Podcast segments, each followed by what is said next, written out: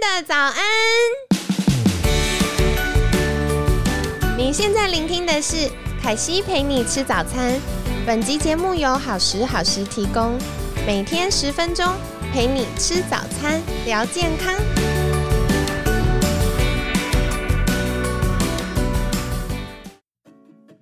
嗨，欢迎来到凯西陪你吃早餐，我是你的健康管理师凯西。星期五快乐！每次到星期五都好开心哦，因为感觉接下来就要周末了。是 是。那今天呢，一样非常开心，邀请到凯西的好朋友睿智社会福利基金会徐文俊执行长，徐医师早安。啊，凯西早，大家早。好的，那今天要来请教徐医师的是星期五比较轻松，我就要来挑战徐医师一个。比较冲击的话题，就是徐医师觉得失智症是报应吗？因为我之前就是有别的朋友，然后嗯家里长辈失智症，然后后来到比较中后期的时候，有些街坊邻居就会说：“哎，这是报应啊！”或亲戚就说：“啊，这是报应啦。”那徐医师怎么看待呢？或者是如果我们身为晚辈，那家里？呃，有这个失智症的家人，我们如何跟其他的长辈或亲戚去沟通这件事呢？好，呃，大叹一口气，很难回答哈。那我想失智，呃，它是有这个一些原因在的哈，所以。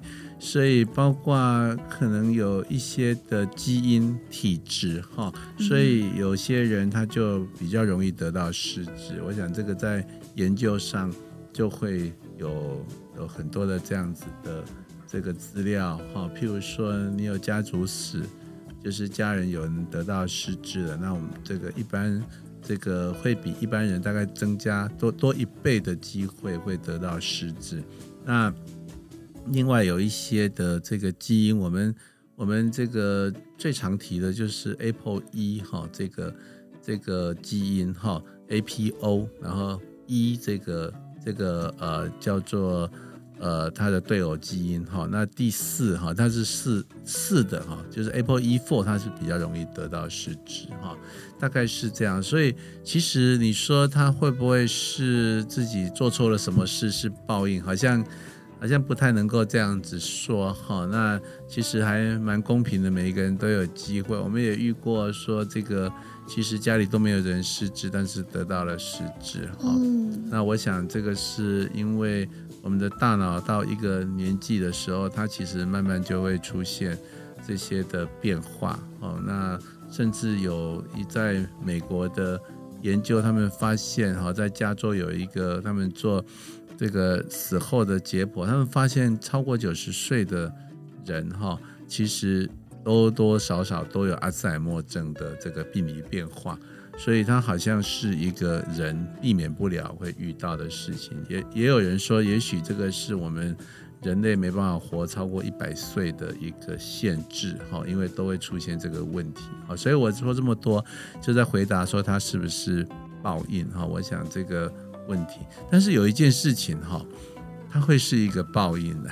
怎么说？医师说出口，我就觉得要洗耳恭听了。那我们提了很多失智症的这个呃危险因素跟保护因素哈。那危险因子就是指的就是我们叫血管性的危险因子，就是三高哦，高血压。高血脂、高血糖，所以这些呢都需要去早期发现，然后然后要控制它。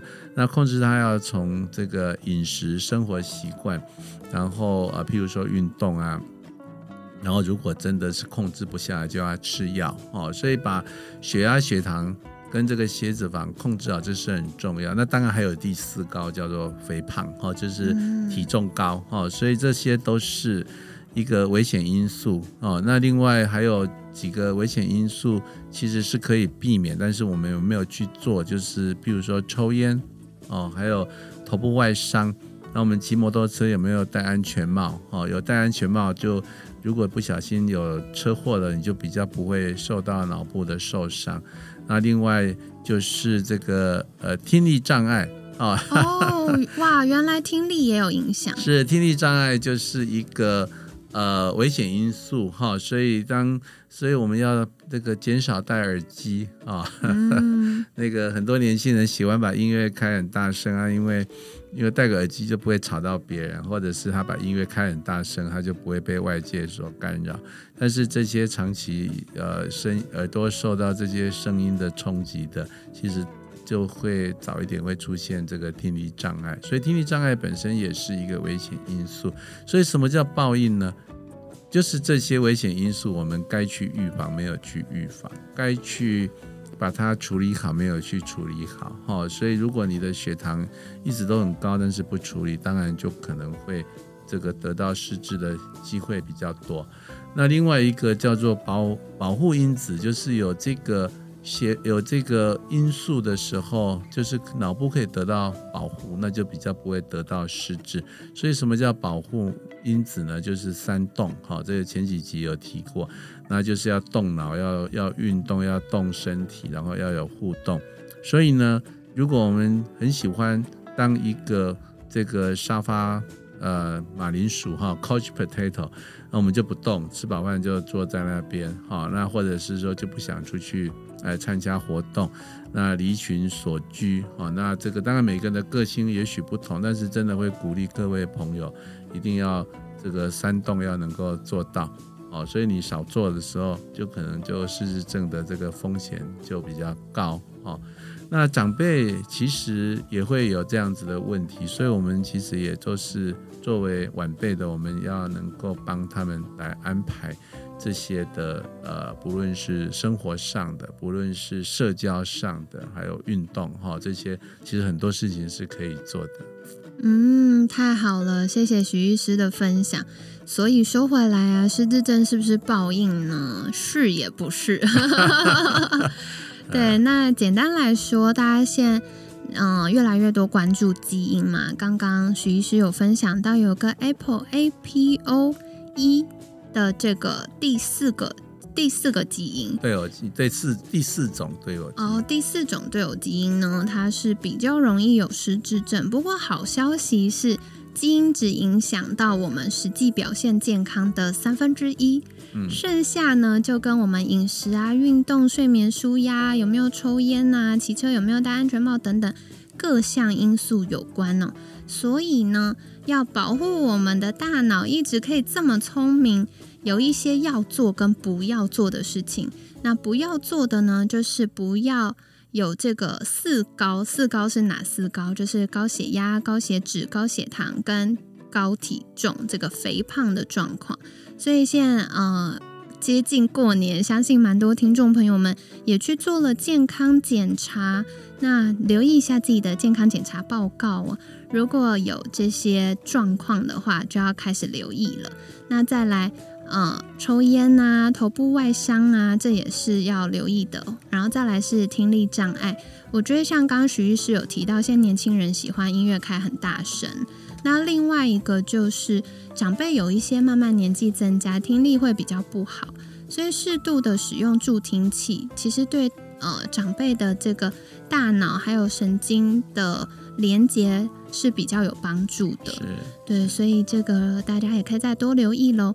那三动就是动脑、运动跟互动，所以过年了，除了呃大家团圆围炉吃饭之外，也不妨带着我们家的长辈出去走走踏青。那这样子呢，也可以帮助大家获得健康聪明的脑袋啦。那一样非常感谢徐医师的分享哦。如果听众朋友们对于失智症的资讯有更多的好奇或有需求的话，也欢迎再到我们文案区，凯西有把就是睿智社会福利基金会，还有呃台湾失智症协会以及长照失智症中心的相关连接放在我们文案区。那有需要的话，也可以在私讯好时好时的粉砖，凯西会再回复你的哟。那今天呢，很感谢睿智社会福利基金会徐文俊执行长的分享。每天十分钟，健康好轻松。凯西陪你吃早餐，我们下次见，拜拜。